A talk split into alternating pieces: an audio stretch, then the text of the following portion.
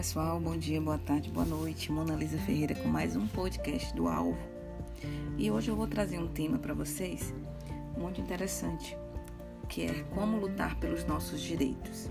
Você sabia que você tem direitos e que muitas vezes você precisa lutar por eles?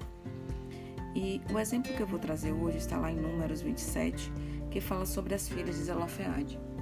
Eu não sei se você sabe, mas é, há algum tempo atrás e até hoje em algumas sociedades as mulheres não possuem o mesmo direito dos homens, certo?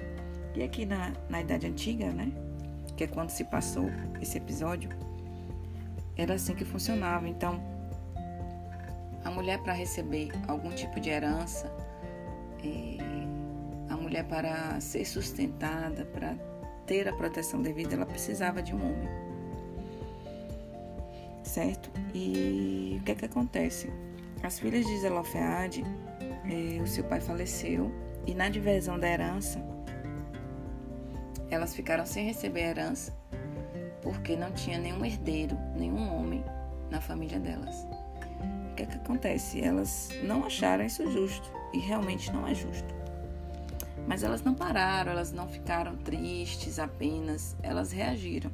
Elas foram até o líder, que também era juiz daquele povo, e pleitearam a causa delas. Né? Disseram: Moisés, é o seguinte, é, nós somos filhos de Zelofeade, ele foi um servo fiel,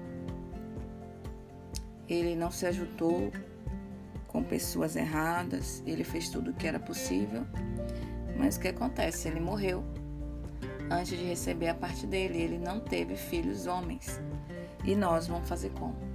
Nós vamos ficar sem terra, nós vamos ficar sem teto, nós vamos ficar sem casa. Eu não acho isso justo. Eu acho que é errado, eu acho que nós deveríamos receber. E foi assim que Moisés teve conhecimento dessa situação. E com esse conhecimento, Moisés foi até Deus, que Moisés não sabia. Então, muitas vezes a gente pensa que as pessoas são obrigadas a saberem das nossas dores, das nossas necessidades. E não, as pessoas não são obrigadas a saber, tá? Elas precisam que a gente fale. Elas precisam saber que você tem uma necessidade, que você precisa.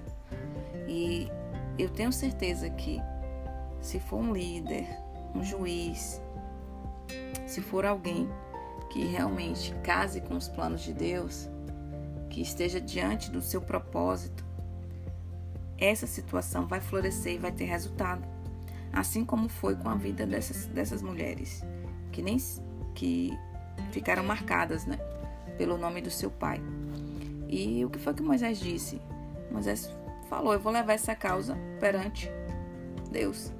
Vou levar perante o Senhor. Vou levar quem pode dar uma resposta justa. E assim ele fez. E o Senhor disse a Moisés: as filhas de Zelofeade falam o que é justo. Certamente lhes dará possessão de herança entre irmãos de seu pai, e farás passar a elas a herança de seu pai. E falará aos filhos de Israel, dizendo: Quando alguém morrer e não tiver filho, então fareis passar a sua herança à sua filha. E se não tiver filho, então a sua herança dará aos seus irmãos. Porém, se não tiver irmãos, darei a sua herança aos irmãos de seu pai. Se também seu pai não tiver irmãos, darei sua herança ao parente mais chegado de sua família, para que a possua. Isso aos filhos de Israel será prescrição de direito, como o Senhor ordenou a Moisés. Então, uma ação pode impactar a transformação de um Estado, a transformação de uma nação. E muitas vezes o que acontece? É, eu e você, a gente não quer pagar esse preço, a gente não quer correr atrás de um direito. Toda vez que nós temos uma jurisprudência, que eu sou da área jurídica, foi porque alguém foi lá e buscou esse direito e levou até as próximas instâncias e mudou o entendimento do tribunal. Assim também acontece conosco no nosso cotidiano. Se a gente não leva nossas causas às pessoas com a sabedoria do céu para que situações se modifiquem, elas nunca vão se modificar. Precisamos agir. Tem poder quem age, certo? Então que você possa ser edificada pela história dessas mulheres e que você possa entender que a sua história pode mudar se você decidir levar a sua causa perante ao Senhor, certo? E eu tenho certeza que sua, se sua causa for justa, Deus achará just, justiça nela. Se sua causa for boa, Deus achará bondade nela. E Ele ama realizar os nossos sonhos e o desejo do nosso coração. Amém? Que Deus te abençoe poderosamente. Até o próximo podcast.